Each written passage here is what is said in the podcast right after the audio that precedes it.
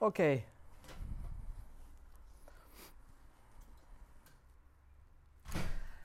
Je vous invite à ouvrir la parole de Dieu dans le premier épître de l'apôtre Pierre.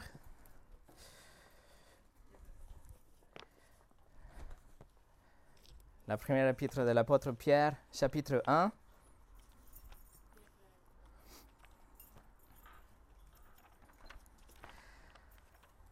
Pierre chapitre 1, et nous avons commencé la semaine passée à examiner cette douzième section de la première épître de Pierre. Cette nouvelle section, à partir du verset 13, qui se détourne de la théologie qu'il nous a déjà appris. Pendant les douze premiers versets, on a révisé la doctrine biblique, mais maintenant il se tourne à l'application de toute cette théologie. Maintenant, il se détourne de la théologie des douze versets à l'application ou la pratique de tous, ces, de tous ces principes, de toutes ces doctrines qu'on a révisées ensemble déjà. Et il nous, va, il nous dirige à une vie de sainteté, une vie pieuse. À partir de verset 13 jusqu'à la fin du livre, nous trouvons presque des commandements. Vous voyez, à partir de la théologie viennent les commandements.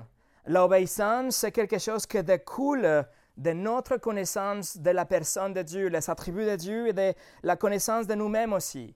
Donc l'obéissance que maintenant est demandée de nous par de la doctrine qu'on a déjà appris ensemble.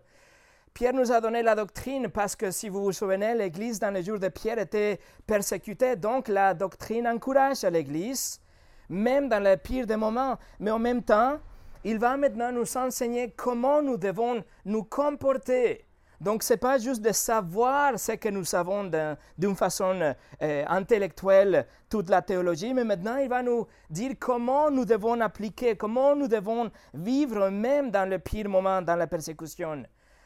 Quand le croyants les, savent les grandes vérités par rapport à leur salut, quand ils savent qu'ils sont dans le chemin vers les récompenses éternelles, alors ils seront mentalement et émotionnellement, émotionnellement prêts pour s'efforcer de mener une vie selon la volonté de Dieu, quelles que soient les circonstances.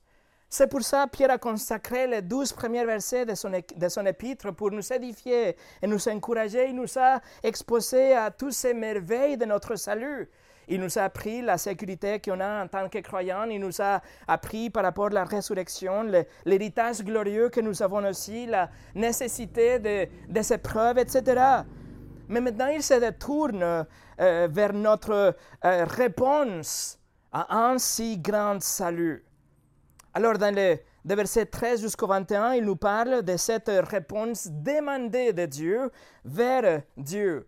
Comment nous devons répondre à notre salut envers Dieu? Ensuite, de verset 22 jusqu'au 25, il va nous parler de notre réponse envers les autres, la réponse demandée de Dieu envers les autres. Et à partir du chapitre 2 jusqu'à la fin de cet épître, il va nous présenter des situations spécifiques des, uh, des, scénarios spécifiques pour nous, apprendre aussi comment nous devons uh, agir et vivre. Alors la semaine passée, nous avons nous nous sommes garés dans le verset 13. On a passé notre temps dans le verset 13 qui est vraiment un pont entre les deux sections. C'est le pont que nous donne euh, euh, l'application de toute cette théologie.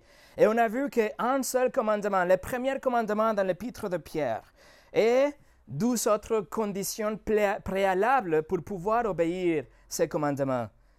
Pierre nous a dit qu'on doit saigner notre intelligence ou fermer notre intelligence et on doit être sobre de l'esprit afin de pouvoir fixer notre espérance dans la grâce de Dieu. Donc le commandement était Ayez espérance dans la grâce de Dieu. Et ça, c'est vraiment fondamental parce que si nous n'arrivons pas à contrôler nos pensées, si nous n'arrivons pas, si pas à être sobres dans notre intelligence, nous n'allons pas réussir à placer notre confiance et espoir dans la grâce de Dieu et on ne va pas réussir à obéir le reste de tous ces commandements. Et maintenant, Pierre est vraiment sur le point de s'élancer. Il va nous lancer plusieurs impératifs à partir de verset 13, des commandements moraux qu'on doit obéir, on doit nous comporter d'une façon par rapport à la volonté de Dieu même dans la persécution. Dans nos vies, et à travers nos vies, et même à travers les épreuves, nous, nous sommes en train de montrer aux autres et montrer à nous-mêmes que nous n'appartenons pas à ce monde, que nous n'appartenons pas à cette, si vous voulez, cette culture même, cette société, mais que nous sommes consacrés à Dieu, que notre vie appartient à un autre maître. Nous ne sommes pas des esclaves de ce monde ou de la chair, mais nous appartenons à quelqu'un d'autre. Et donc, c'est ce que nous allons voir aujourd'hui. Aujourd'hui, on arrive au douzième commandement dans cet épître de Pierre, mais avant de commencer, on va prier. Seigneur, nous voici devant ta parole, Seigneur, avec le cœur ouvert, mais juste avec un grand besoin pour ton assistance. Seigneur, nous te demandons, s'il te plaît, de venir d'être parmi nous et en nous pour pouvoir comprendre et expliquer les vérités qu'on verra aujourd'hui. Et Seigneur, qu'en fin de compte, tout ça soit pour ta gloire, que nous soyons changés, que nous ayons cette envie d'obéir, comme on va voir aujourd'hui, d'être changés, d'être séparés et consacrés pour toi. Alors Seigneur, je remets la prédication de ta parole pour que tu la bénisses comme tu le fais toujours. Au nom des Seigneur, au nom de Jésus. Amen. Et le message d'aujourd'hui s'appelle Soyez saintes. Soyez saintes. Nous allons lire pour le contexte de, verset 13 jusqu'au verset 16.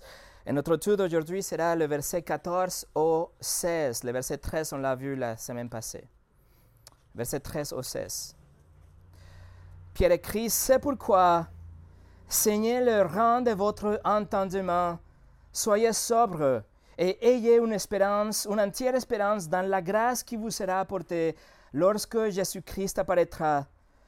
Comme des enfants obéissantes, ne vous conformez pas aux convoitises que vous aviez autrefois quand vous étiez dans l'ignorance, mais puisque celui que vous appelez saint, vous aussi soyez saints dans toute votre conduite. Selon qu'il est écrit, vous serez saints car je suis sainte.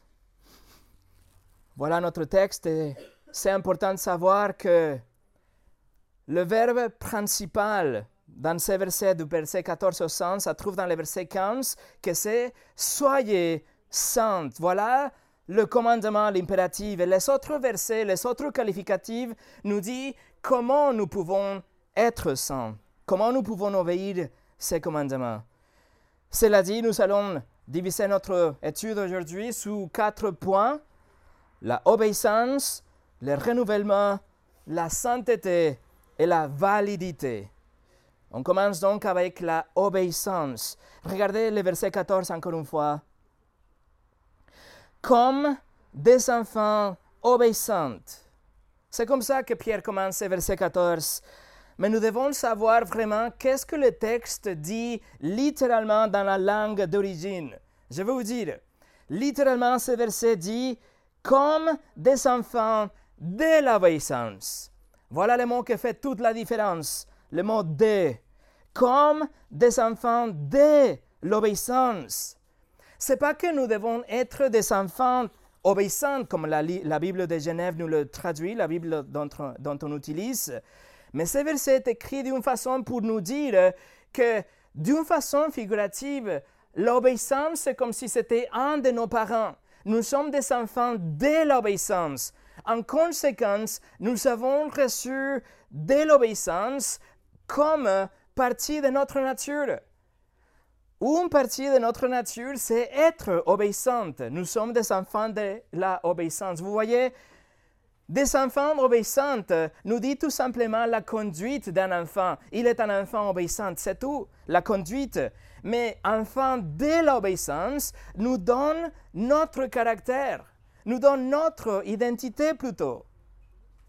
Et Pierre nous appelle ici, il appelle l'Église les enfants, encore une fois, parce qu'il vient de parler de la nouvelle naissance.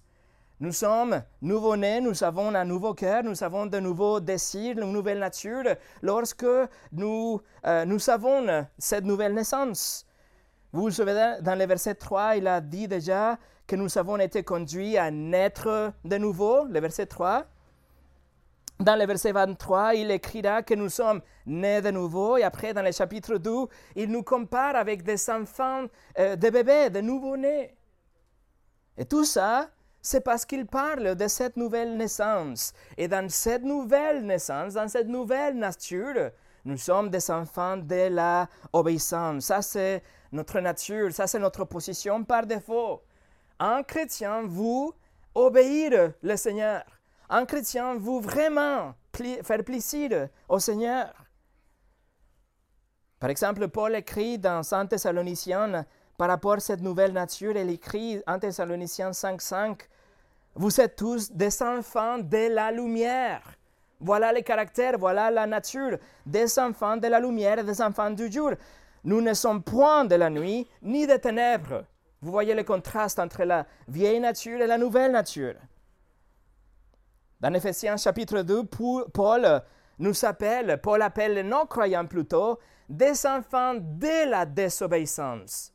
C'est-à-dire que leur nature était de désobéir, de rejeter les choses de Dieu. Il les appelle aussi des enfants de la colère. Leur nature méritait la colère de Dieu. Mais en contraste, Pierre ici nous appelle des enfants de la obéissance. Notre nature est caractérisée par la obéissance, tandis que le caractère de nos chrétiens est caractérisé par la désobéissance. Et vous le savez bien, l'obéissance est un concept très important dans la vie d'un chrétien et, et même dans les écrits de Pierre aussi. Il a déjà écrit, on l'a étudié ensemble dans le chapitre 1, verset 2, il écrit que l'objectif de notre euh, l'objectif de Dieu pour nous, c'est notre obéissance en Christ.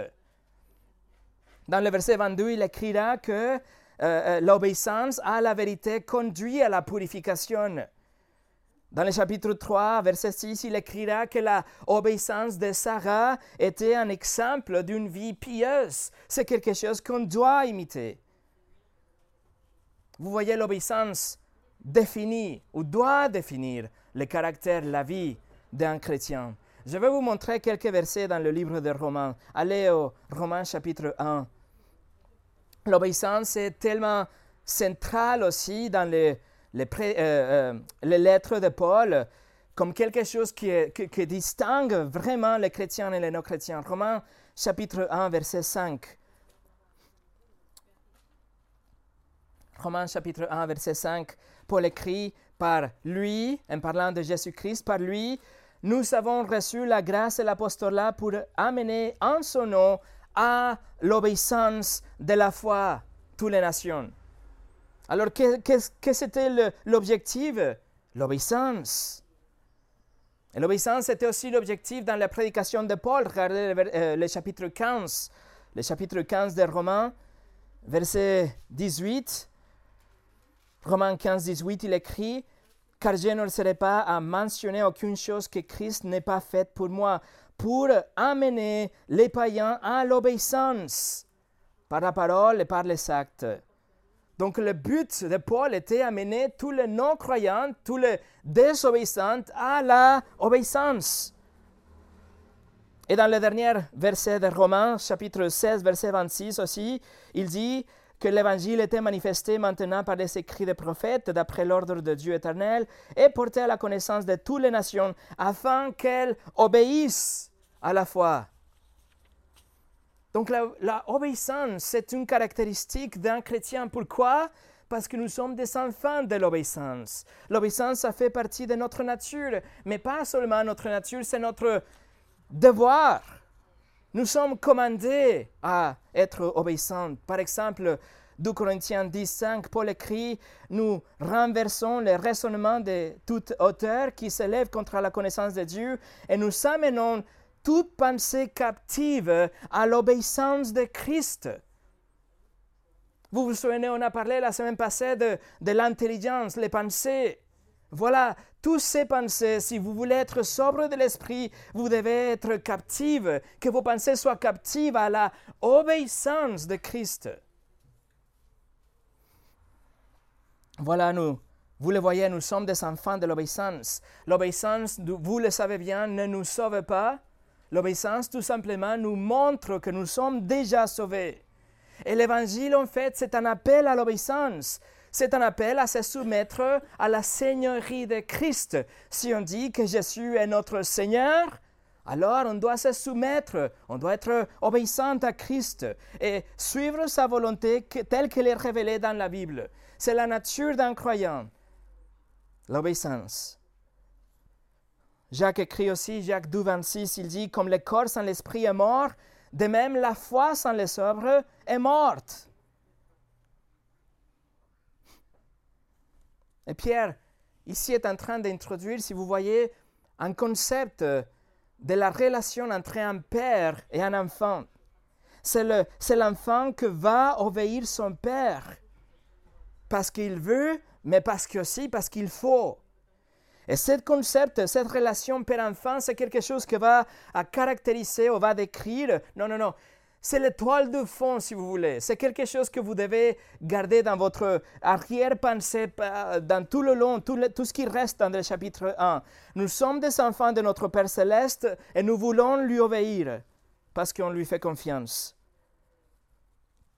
Spurgeon a dit ça. Il a dit la foi et l'obéissance sont liées dans le même paquet.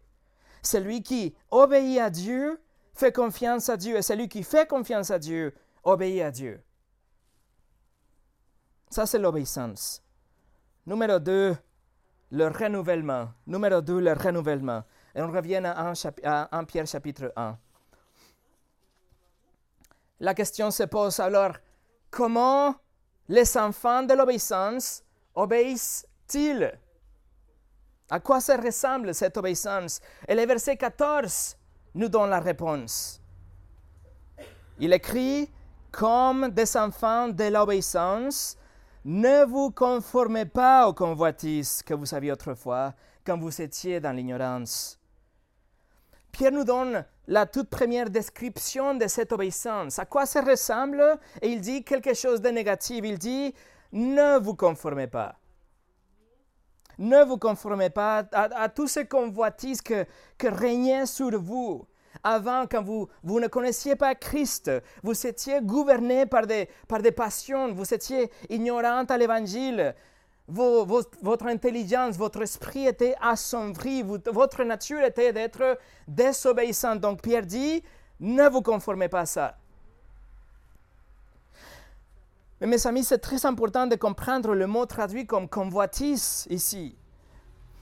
Pierre utilise un mot très très fort dans le grec, c'est le mot epitomia. Et ça doit être traduit comme une vraie passion. C'est une vraie envie. C'est quelque chose d'ardente. C'est quelque chose que, que, vous décidez en tant qu'une humanité déchue. C'est les mauvaises impulsions, toutes ces choses que vous avez envie de faire. Toutes ces choses que, que poussent à quelqu'un à faire tout et n'importe quoi en échange de pouvoir satisfaire ses désirs.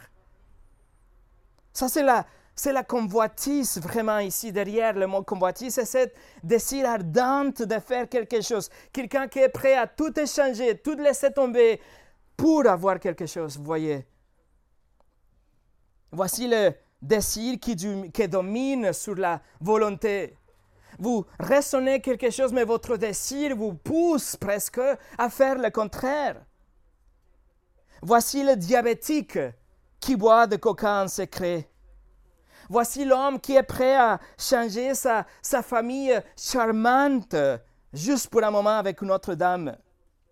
Voici la femme qui ment dans son travail à son mari, dans sa famille, juste pour être aimée et respectée par les autres autour de lui. Voici l'adolescent qui est en train de regarder des images destructives en pensant qu'il ne se ferait jamais surprendre. Voici l'enfant qui, qui est attrapé avec la main dans la boîte à biscuits qu'on lui a dit de ne pas prendre. Ça, c'est le politicien d'aujourd'hui. Ça, c'est le dirigeant d'aujourd'hui qui est afin de satisfaire sa soif de pouvoir et de richesse. Ça, c'est épitomie. Et c'est ce que Pierre nous appelle à ne vous conformez pas à ça. C'est la, la, chair qui règne sur la raison, même à l'excès et même si c'est mauvais. L'excès dans les jours de Pierre, vous le, Vous le savez, c'était tellement énorme. Les gens dans l'Empire romain, ils étaient prêts à tout faire juste pour recevoir le plaisir de satisfaire sa chair. L'empereur romain, euh, Néron, pardon, l'empereur Néron, il faisait absolument tout ce que sa chair désirait, et ça, on peut le voir dans les célèbres euh, euh, peintures murales de Pompéi. Ces peintures reflètent vraiment la décadence. Un historien a décrit le succès de l'empereur Vitellius, qui était un de Néron, le successeur de Néron, et cet empereur, il a, dressé, il a dressé sa table pour un banquet avec, euh, tenez-vous bien, 2000 poissons et 7000 oiseaux. Jérôme, un des pères de l'Église, écrit qu'en Rome, il avait une femme qui était mariée avec son 23e mari. Et elle était sa femme numéro 21. Donc vous voyez, les excès vraiment sont sans limite parce que c'est l'excès de la chair, c'est la nature pécheresse de l'homme. Mais voici les envies, voici les convoitises, les désirs que Pierre écrit dans son épître, juste pour vous donner une idée. Dans le chapitre 2, il parle de la malice, la tromperie, l'hypocrisie, la jalousie, la calomnie. Il parle de la désobéissance, il parle du fait que nous sommes dans les ténèbres, il parle de la conversation insensée, il parle de la licence de péché, il parle d'une vision inappropriée de l'autorité, tout ça dans le chapitre 2. Dans le chapitre 3, il parle de relations perturbées, il parle de la vengeance, il parle de la culpabilité. Dans le chapitre 5, il parle de l'avarice, de l'égoïsme, de l'orgueil. Et dans le chapitre 4, si vous voulez tourner dans le chapitre 4, vous trouvez une petite liste.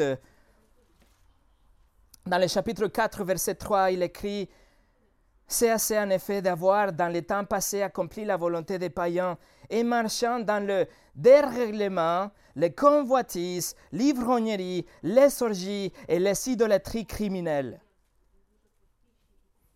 Paul écrit aussi dans ses épîtres, il nous donne des listes de tous ces convoitises, tous ces désirs de la chair. Par exemple, dans Galates 5, 19, 21, qu'on vient de lire juste avant le culte, il dit Or, les œuvres de la chair sont évidentes, ce sont la débauche, l'impureté, le dérèglement, l'idolâtrie, la magie, la rivalité, les querelles, la jalousie, les animosités, les disputes, les divisions, les sectes, l'envie, l'ivrognerie, les excès de table. Il finit en disant Et toutes les choses semblables. La liste est vraiment sans fin. L'apôtre Jean synthétise la convoitise de la chair, epitumia, dans trois catégories dans sa première épître, et il utilise le même mot deux fois. Chapitre 2, verset 16, car tout ce qui est dans le monde, les convoitises de la chair, la convoitise des cieux et l'orgueil de vie, ne vient point du Père, mais vient du monde. Voilà les désirs impulsive qui contrôle la façon dont la personne agit. Ce sont les désirs qui vont régner sur la personne non régénérée.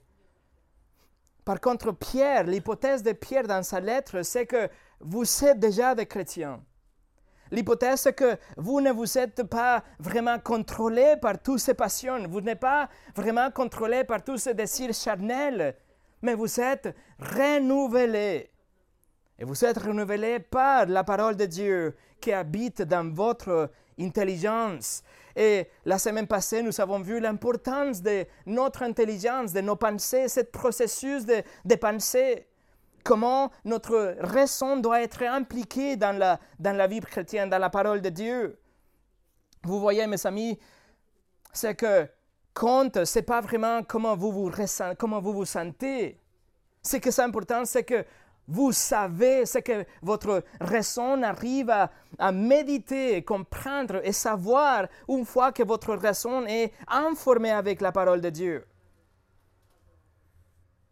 Donc la parole nous dit, ne vous conformez pas. Et le mot conformer ici décrit une apparence extérieure. C'est quelqu'un qui suit un modèle. C'est quelqu'un qui est en train d'être façonné d'une façon pour être comme quelque chose d'autre. C'est ce que Paul a utilisé aussi dans Romains chapitre 12, verset 2. Il a utilisé aussi les mêmes, les mêmes mots, ne vous conformez pas. Et d'ailleurs, c'est la seule deux occasions que ce mot est utilisé dans le Nouveau Testament. Et dans les douze occasions, ce mot est utilisé pour, euh, euh, dans le contexte de la sainteté, dans le contexte d'une vie pieuse, une vie qu'on doit grandir dans la sainteté. Romains 12, 2, ne vous conformez pas au siècle présent, mais soyez transformés par le renouvellement de l'intelligence. Encore une fois, vous voyez comment les pensées, le, le raisonnement doivent être impliqués. Alors, quand votre intelligence, votre entendement est renouvelé par les Écritures, par la parole de Dieu qui est objective, qui est suffisante, qui est claire, autoritative, lorsque votre intelligence est renouvelée par la parole de Dieu, vous ne vous conformez pas à ce monde. Vous ne vous conformez pas à ce désir charnel, mais vous êtes transformé, renouvelé. Vous le savez bien, avant vous étiez affirmé par la société. Mais maintenant vous êtes mal compris. Vous êtes calomnié par la société. Il y avait un moment quand vous ne savez pas que euh, euh, euh, vous ne connaissiez pas Dieu personnellement et vous étiez conforme, conforme au monde. Votre désir, votre personne, votre intelligence était façonnée pour être comme le monde. Nous étions tous des, entre guillemets, bonnes personnes. Nous étions tous des, gens bien aux yeux de, de notre voisin, par exemple. Mais en réalité, nous étions des transgresseurs de la loi. Nous, sommes, nous étions des enfants de la désobéissance, comme la Bible déclare. Nous ne pouvions pas faire autrement que obéir notre chair. Et donc, en obéissant notre chair, en conséquence, nous étions en train de désobéir Dieu. Mais dans ce moment de grâce, Dieu a ouvert nos yeux à notre péché. Nous avons compris que la justice parfaite de Dieu nous enverrait en enfer pour l'éternité. Et nous avons compris l'évangile. Nous avons compris et accepté l'offre de pardon des péchés grâce à Jésus-Christ. Jésus, qui était Dieu même, il est venu dans sa création pour vivre une vie parfaite dans notre place, mais après il est mort. Il s'est offert lui-même en sacrifice pour nous aussi, pour mourir à notre place. La punition que nous avions méritée était prise par Jésus et il est mort mais il n'est pas resté dans le tombeau. Trois jours après, il s'est levé. Il a montré que sa mission était accomplie, était acceptée par Dieu, était suffisante aussi. Et en réponse à ce que Dieu a fait pour nous, nous nous sommes repentis. Nous nous sommes détournés de notre péché. Nous avons placé notre confiance en Jésus seul pour notre vie aujourd'hui, mais aussi pour notre éternité. Et Dieu nous a pardonné. Pourquoi? Parce qu'il a satisfait sa propre justice dans la vie parfaite de Jésus, dans la mort sacrificielle de Jésus et dans la résurrection victorieuse de Jésus. Et aujourd'hui, il nous accorde la vie éternelle et il nous adopte en tant que ses enfants et il nous donne son Saint-Esprit pour habiter en nous, pour que nous soyons transformés, nous ayons une nouvelle nature, à le désir d'obéir Dieu. Nous sommes maintenant des enfants de l'obéissance. Nous ne voulons pas être conformés au désir charnel, mais nous voulons nous soumettre à Jésus comme notre Seigneur. Voilà, nous sommes aujourd'hui des enfants de l'obéissance et nous sommes en train d'être constamment renouvelés par la parole, par la prière, par la communion fraternelle, par les moyens de grâce que Dieu nous donne en tant que chrétiens. Et nous ne voulons pas et nous sommes plus que capables de ne pas être contrôlés par notre passé.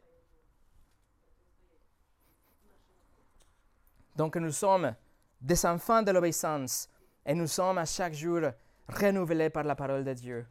Numéro 3, la sainteté. La sainteté.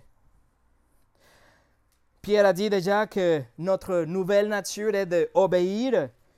Il a dit aussi comment nous devons obéir, ne vous conformez pas. Et maintenant nous donne le commandement. Verset 15 versets 14 et 15. Comme des enfants de l'obéissance, ne vous conformez pas aux convoitises que vous aviez autrefois quand vous étiez dans l'ignorance, mais puisque celui que vous appelez est saint, vous aussi soyez saints dans toute votre conduite. Voici le douzième commandement dans cet épître, dans le verset 15. Soyez saints. Mes amis, vous êtes, nous sommes commandés à être saints. Le verset 15 commence en nous donnant cette conjonction mais qui nous donne ce contraste avec le verset précédent. Dans le verset précédent, euh, Pierre nous a dit comment il ne faut pas vivre, comment il faut pas, le modèle qu'il ne faut pas suivre, les mauvaises convoitises, les désirs, etc. Mais maintenant, il nous donne le modèle à suivre et il nous dit il faut suivre ce nouveau modèle. Il faut suivre Dieu et d'ailleurs, il est saint. C'est lui que vous appelez, il écrit. Il est saint. Saint. Ça, c'est la auto-désignation de Dieu dans l'Ancien Testament. 56 fois, il s'appelle, ou il est appelé le Saint. Par exemple, Esaïe 43, 3, Car je suis l'Éternel, ton Dieu, le Saint d'Israël, ton Sauveur. Psaume 71, 22, et je te louerai au son du luth, je chanterai ta fidélité, mon Dieu, je te célébrerai avec l'arpe sainte d'Israël. Voilà, Dieu est saint il s'appelle lui-même le saint. Et dans le Nouveau Testament, Jean écrit, par exemple, dans 2, 1, Jean 2, 20, il écrit, Pour vous, vous avez reçu l'onction de la part de celui qui est saint. Et vous avez tout de la connaissance. Dieu est saint. Il est complètement séparé de tout péché. Il est astronomiquement loin de toute fraude, de toute corruption. Il est absolument parfait et pur. Et rien de absolument parfait et pur ne peut se tenir dans sa présence. Il est parfaitement saint.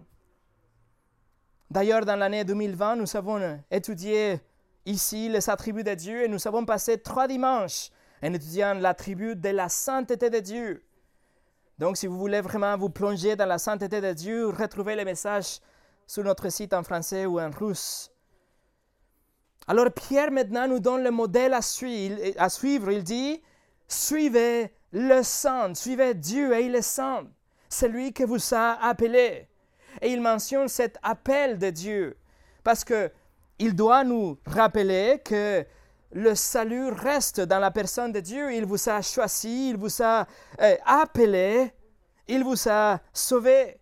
L'appel de Dieu, c'est un appel de grâce. Il vous tient la main et c'est Dieu que vous a choisi, c'est Dieu qui a trié les masses de gens qui n'ont jamais vécu. Il a choisi son peuple. Et il a ouvert les yeux de son peuple et il a changé le cœur de chaque personne à travers l'évangile. Ça, c'est l'appel de la prédication de l'évangile qu'on a vu la semaine passée dans le verset 12, non, la semaine d'avant, qui nous parle de la prédication de l'évangile à travers le Saint-Esprit. Ça, c'est l'appel puissant de Dieu. Ça, c'est, ça, c'est Dieu qui vous appelle d'une façon irrésistible, d'une façon efficace. Ça, c'est l'appel de Dieu que quand il appelle, vous venez. Et il vous donne en même temps la foi pour croire et il vous donne la repentance pour vous détourner de votre péché. Vous voyez, l'appel de Dieu nous montre la grâce de Dieu de début jusqu'à la fin. Et Pierre ici, donc, nous dit ce qu'on ne doit pas suivre. Ne suivez pas, ne vous conformez pas au désir charnel, mais suivez l'exemple de Dieu. Et l'exemple de Dieu est la sainteté. C'est pour ça nous donne le commandement. Verset 15. Mais puisque celui que vous appelez est saint, vous aussi soyez saints dans toute votre conduite. Nous devons comprendre que sur le plan judiciaire, nous sommes déjà saints. Ce que ça veut dire, c'est que nous sommes déjà séparés de ce monde.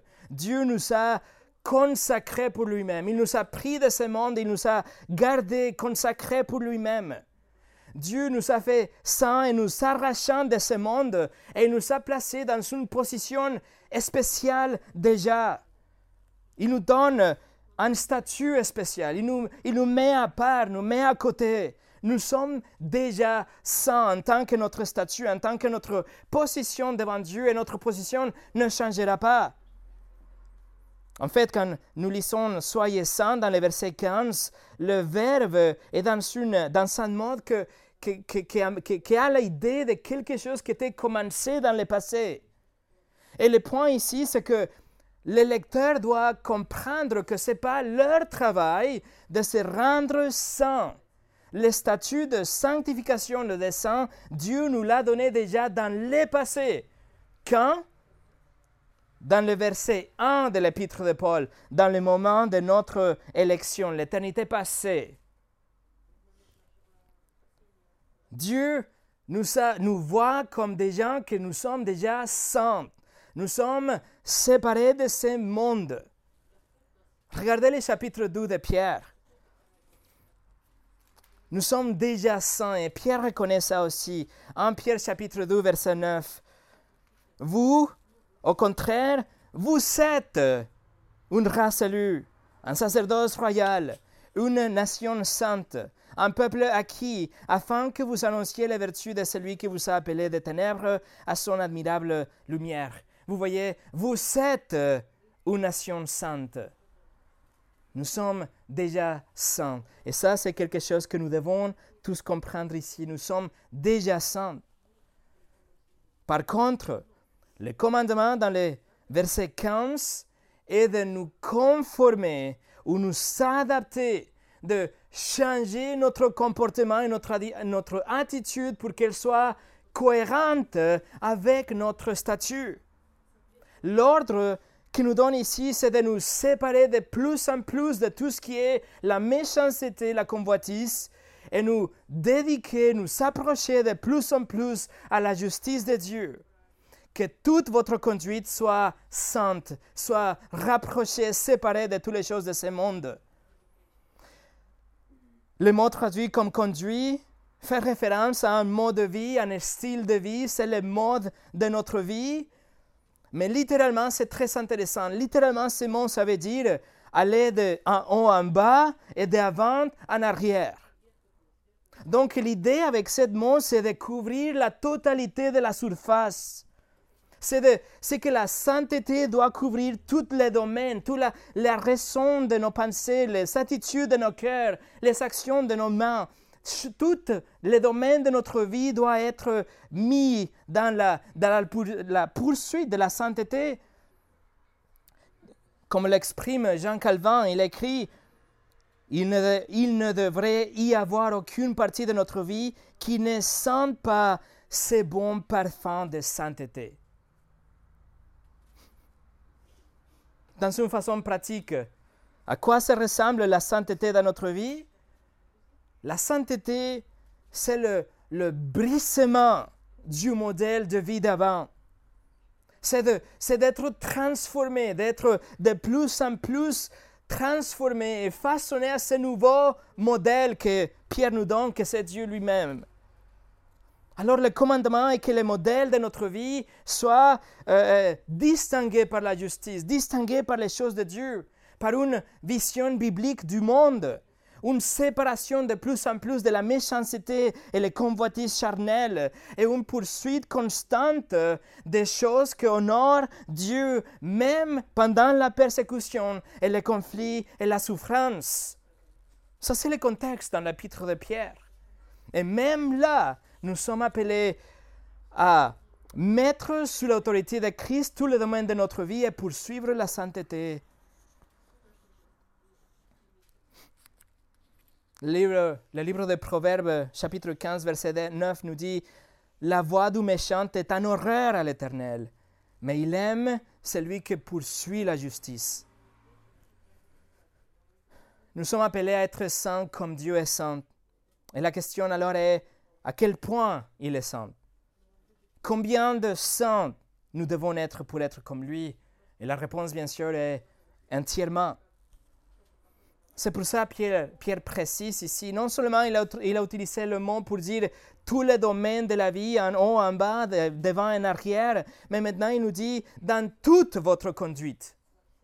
dans la, dans la totalité du total de vos pensées et votre vie. Mes amis, le, le modèle, le schéma de notre vie doit être la sainteté. Notre prière de chaque matin doit être comment je peux grandir dans cette sainteté aujourd'hui. Quels amis je dois avoir pour grandir dans la sainteté? Quel livre je dois lire pour grandir dans la sainteté? Quelles choses je ne dois pas faire, voir, entendre pour grandir dans la sainteté? Et oui, bien sûr, nous sommes tentés chaque jour, bien sûr, nous, nous tombons, bien sûr, nous allons chuter, mais vite, nous confessons, nous nous repentons et nous continuons notre poursuite dans la sainteté, dans la même direction et que les gens de l'extérieur nous regardent et qu'il n'y a pas l'ombre de doute dans la tête de quiconque que nous sommes différentes, que nous sommes dans une poursuite constante de la sainteté en suivant le modèle que Pierre nous donne, que c'est Dieu lui-même. Que nous sommes séparés de ce monde, que les gens le, sachent, le sachent. Que nous sommes saints mais non seulement dans notre position, mais que nous sommes en train de grandir, nous sommes en train de travailler, nous sommes en train de faire de sorte qu'on va grandir dans cette sainteté. Pierre ne veut pas dire, mes amis, que, par exemple, qu'il fallait offrir des sacrifices, en lieu d'offrir des sacrifices à Artemis, que maintenant il fallait faire des sacrifices à Dieu. Non, il, n'appelle pas à avoir juste un changement de, religion, mais c'est un appel de vraiment vivre différemment. C'est un appel à vivre d'une façon radicalement différente de, de tout ce qu'on a connu avant. C'est un appel de non seulement pratiquer une religion d'une façon différente, mais de vivre de façon différente. C'est un appel à détester le mal et, rechercher la justice, poursuivre la justice, mais non seulement le dimanche. Mais dans le film que nous regardons, le jeu que nous jouons, lorsque vous allez faire le course, vous allez au travail, vous payez vos impôts, lorsque vous rigolez avec vos collègues au travail, lorsque vous êtes en privé avec votre conjointe, lorsque vous allez chez le docteur ou acheter du pain ou à la plage, lorsque vous êtes tout seul dans votre chambre, lorsque vous êtes tout seul avec vos pensées, et même quand vous êtes en train d'être persécuté. L'appel est, le commandement est, soyez saintes. Soyez saintes et non seulement soyez saintes, mais soyez saintes dans toute votre conduite. Ça, c'est le commandement de Dieu pour nous. Soyez saints dans toute votre conduite. Et numéro 4. Pierre alors nous donne la validité, pardon. Numéro 4, la validité. Pierre nous donne une raison vraiment convaincante, vraiment valable pour obéir cet appel à la sainteté. Le verset 16, Pierre écrit, selon qu'il est écrit, vous serez saints, car je suis saint. Et ce verset nous donne, commence avec une conjonction en grec diotique, c'est une conjonction de cause. Il nous donne la raison pour quelque chose, il nous donne le parce que de quelque chose. Donc il utilise ça pour nous, nous, nous, indiquer pourquoi le commandement d'être, d'être saint, de grandir dans la sainteté est valable. Alors, Pierre, pourquoi devons-nous être saints? Et Pierre, pour répondre, il fait appel à l'autorité de l'Écriture, à l'autorité de la parole de Dieu. Ceci est la toute première citation de l'Ancien Testament dans l'épître de Pierre, et il cite du livre de Lévitique. Pierre dit, selon il est écrit. Alors vous, le commandement d'être saint, c'est parce qu'il est écrit. Et il pointe son doigt au livre de Lévitique et il dit, il reconnaît vraiment que l'Ancien Testament est autoritatif pour l'Église, normative pour l'Église aussi. Quelle que soit l'origine de la congrégation de tous ces lecteurs de l'Épître de Pierre, n'importe l'intervalle de temps entre le, livre de Lévitique et l'Église de Pierre et l'Église en nous, Dieu exige la sainteté. Pierre Cet appel de Pierre à la sainteté, c'est pas quelque chose de nouveau. C'est la volonté de Dieu pour son peuple. C'était la volonté de Dieu pour le peuple d'Israël et c'est clairement enregistré dans les Écritures de l'Ancien Testament. Ces commandements ne doivent pas être négligés, ce n'est pas quelque chose que nous pouvons décontourner, mais soyez saints, Dieu dit. Pourquoi? Car Dieu l'a dit. Point final. Mais pourquoi? Pourquoi Dieu nous commande à être saints? Réponse, parce que lui, il est saint. Mes amis, nous devons comprendre que nous sommes déjà saints en Jésus-Christ. Nous sommes déjà déclarés innocents et purs. Dieu nous a déjà placés dans une autre dimension, si vous voulez. Nous vivons dans un cercle séparé de ce monde. Nous sommes déjà saints dans notre position. Néanmoins, nous sommes commandés maintenant à vivre en cohérence avec cette position, à conformer notre caractère, à soumettre notre volonté, à filtrer nos pensées à travers la parole de Dieu, parce qu'il est écrit, soyez saintes, parce qu'il est saint. La validité de ces commandements est fondée sur l'autorité de la parole de Dieu, qui ne change pas. Et pour finir, Pierre cite ici de Lévitique chapitre 19 verset 2 pour que l'Église soit sainte, que l'Église soit séparée du reste de culture, du reste des peuples qui étaient aux alentours. Et en fait, cette section du livre de Lévitique, à partir du verset, pardon, du chapitre 17 jusqu'au chapitre 26, est appelée les codes de sainteté et c'est appelé comme ça parce que c'est les règles, c'est la loi de Dieu pour que le peuple d'Israël soit différent à tous ceux qui habitaient autour de lui. Alors attention, Pierre n'impose en aucun cas, il est en train d'imposer la loi de Lévitique à l'Église, de, de à l'Église, non, mais il applique les principes de séparation. Il est en train d'appliquer le principe de sainteté. L'Église doit être mise à part et séparée de tous les coutumes, les rituels et les valeurs que peut-être avant nous avons embrassés. Nous faisions partie de toutes ces autres religions et toute cette culture et toutes ces autres choses, mais maintenant nous sommes appelés à être saints, comme le peuple d'Israël était appelé à être distingué des autres cultures. Ça, c'est le principe de la sainteté. Et c'est que le principe de sainteté, c'est que défini à l'église de, de, de, de, jour de Pierre. C'est pour ça qu'ils sont exilés en ce moment. C'est pour ça qu'ils sont des étrangers, ils sont des, des inconnus dans des autres villes, parce qu'ils étaient exactement l'opposé des autres cultures.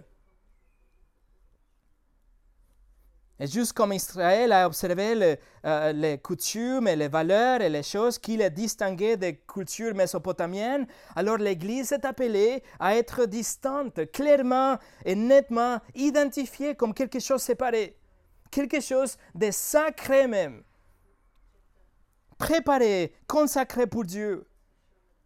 Le Seigneur Jésus, il a, il a enseigné les mêmes principes. Il a, euh, il a, il a créé un contraste entre la culture et les leaders religieux de ces jours avec la reformulation de cette loi de Lévitique. En Matthieu 5, 48, il a dit Soyez parfaits. Soyez parfaits comme mon Père céleste est parfait. Voilà, vous, vous pensez que le Lévitique a resté dans le Lévitique? Non, Jésus l'a repris et reformulé. Il dit Soyez parfaits. Mais voyez noter comme Pierre et Jésus, ils font appel à cette relation avec, avec Dieu. Il est notre Père, alors nous pouvons être comme lui, nous pouvons euh, euh, suivre son caractère. Nous avons cette obéissance, cette nature pour pouvoir imiter notre Père. Dans Luc 6, 36, Jésus a dit Soyez donc miséricordieux comme votre Père est miséricordieux. Alors l'exemple est toujours le Père. Et en Jean 2, 6, Jean écrit celui qui dit euh, qu'il demeure en lui doit marcher aussi comme il a marché lui-même. L'exemple, c'est Jésus. Autrement dit, regardez Jésus, l'ultime euh, exemple, l'exemple ultime de l'obéissance, et marchez comme il a marché. Imitez-le. Voilà l'exemple de la sainteté. Ça, c'est l'obéissance qu'on doit avoir. Et la sainteté sort de cette obéissance, l'imitation de notre Seigneur. Écoutez comment les deux, l'obéissance et la sainteté, sont en relation dans la loi de Moïse, nombre 15, verset 40. Vous vous souviendrez ainsi de mes commandements, vous les mettrez en pratique et vous serez saints. Alors vous mettez en pratique le commandement et vous serez saints pour votre Dieu. Voilà, mes amis, soyons saints. Comment En tant que des enfants de la obéissance. Comment? Ne vous conformez pas aux anciennes convoitises et envies que un jour gouvernaient sur vous, mais soyez renouvelés à travers la parole de Dieu. Suivez le, le modèle qui est devant nous, que nous a donné par notre Père céleste, par les saints, le seul vrai Dieu, comme, les, comme les, les Écritures le décrivent. Et les Écritures valident le commandement aussi d'être saint.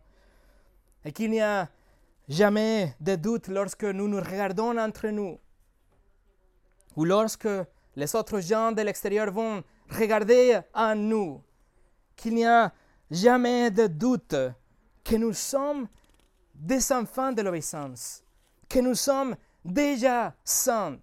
Et pour cela, alors nous poursuivons la sainteté. Prions ensemble.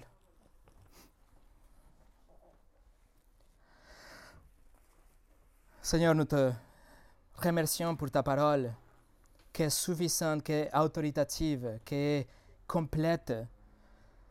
Merci Seigneur pour euh, la sainteté que nous avons déjà, cette position que on n'a vraiment jamais cherché, mais tu nous as donné à travers la nouvelle naissance, cette envie de nous rassembler de plus en plus à toi cette nature pour être des enfants de l'obéissance et t'obéir. Nous te remercions pour le Seigneur Jésus-Christ qui est mort à notre place et nous te remercions pour le Saint-Esprit qui habite en nous et qui nous guide dans toute la vérité.